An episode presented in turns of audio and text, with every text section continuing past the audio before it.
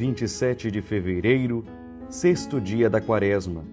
E eu, Padre Jonathan de Jesus, me coloco ao seu lado para caminharmos juntos nesta estrada rumo ao céu, meditando a palavra de Deus no cotidiano do nosso existir e peregrinar.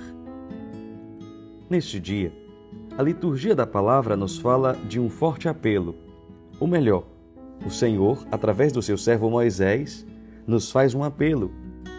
Sede santos, porque eu, o Senhor vosso Deus, sou santo.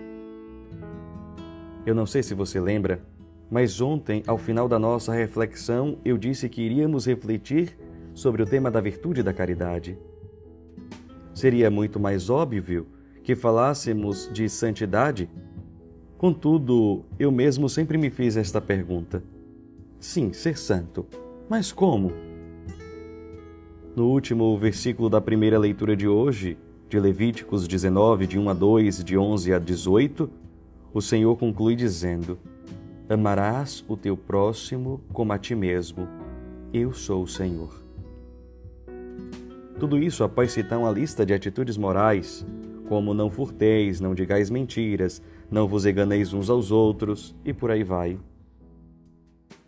Já no Evangelho, Jesus, em tom apocalíptico, fala sobre o julgamento final e, se coloca na cena, no lugar de quem está preso, nu, faminto, estrangeiro, doente, e conclui: Todas as vezes que não fizeste isso a um dos meus irmãos, foi a mim que não o fizeste.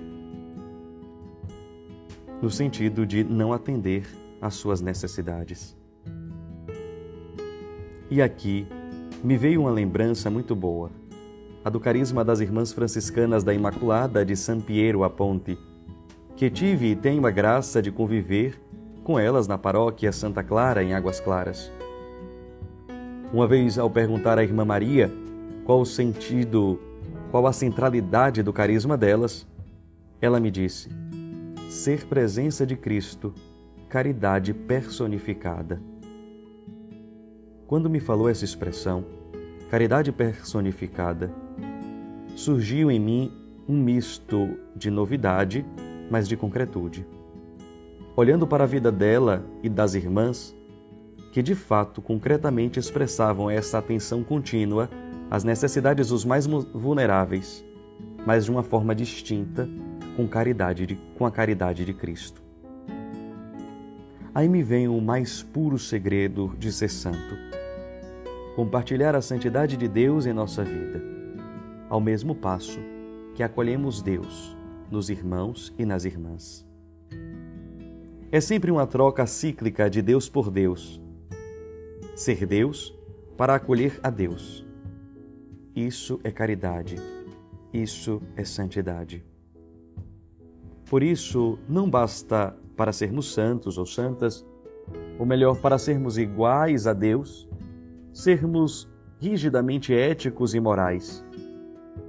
Mas é necessário lançar o olhar de Deus e acolher a Deus no outro, sobretudo nos mais precisados, onde ele não somente se identifica, mas também se encarna.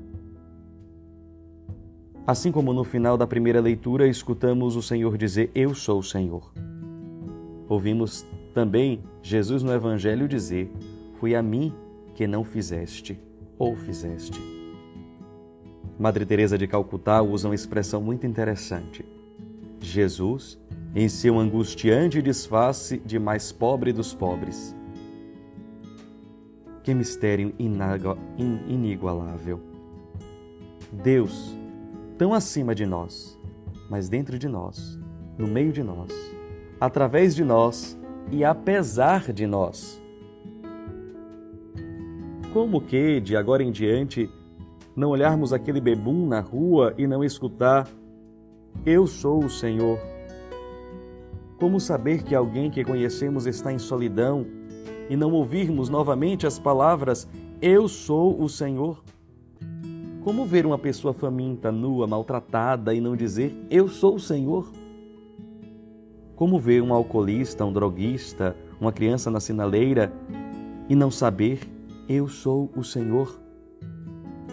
como ver alguém sofrendo preconceito por sua condição social, sua cor, sua religião, sua identidade ou orientação sexual e não ouvir mais uma vez: Eu sou o Senhor? Sejamos sensíveis. Para não precisarmos ouvir, foi a mim que não o fizeste.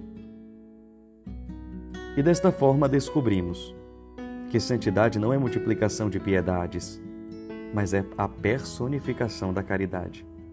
Ou seja, deixar que Deus veja Deus através dos nossos olhos. Deixar que Deus ajude a Deus com o auxílio das nossas mãos. Deixar Deus acolher Deus através do nosso acolhimento. Desta forma seremos santos, seremos santas como nosso Deus é santo. Seremos em Deus e Deus será em nós. Que tal aguçar mais nestes dias desta primeira semana da Quaresma a sensibilidade às necessidades dos outros, mais do que paralisarmos nossa atenção nos nossos próprios problemas? Vamos ao encontro de Deus. Enquanto isso, rezemos junto com um trecho da oração eucarística 4D. Jesus passa fazendo bem a todos. Dai-nos olhos para ver as necessidades e os sofrimentos dos nossos irmãos e irmãs. Inspirai-nos palavras e ações para confortar os desanimados e oprimidos. Fazei que, a exemplo de Cristo, e seguindo o seu mandamento, nos empenhemos lealmente no serviço a eles. Vossa Igreja seja testemunha viva da verdade e da liberdade, da justiça e da paz, para que toda a humanidade se abra à esperança de um mundo novo. Ajudai-nos a criar um mundo novo. E abençoe-vos o Deus Todo-Poderoso, Pai, Filho e Espírito Santo. Por hoje ficamos aqui e continuamos nosso encontro amanhã com o nosso compromisso de caminhar lado a lado neste tempo quaresmal, conversando sobre oração. Maria, modelo de caridade personificada, rogai por nós.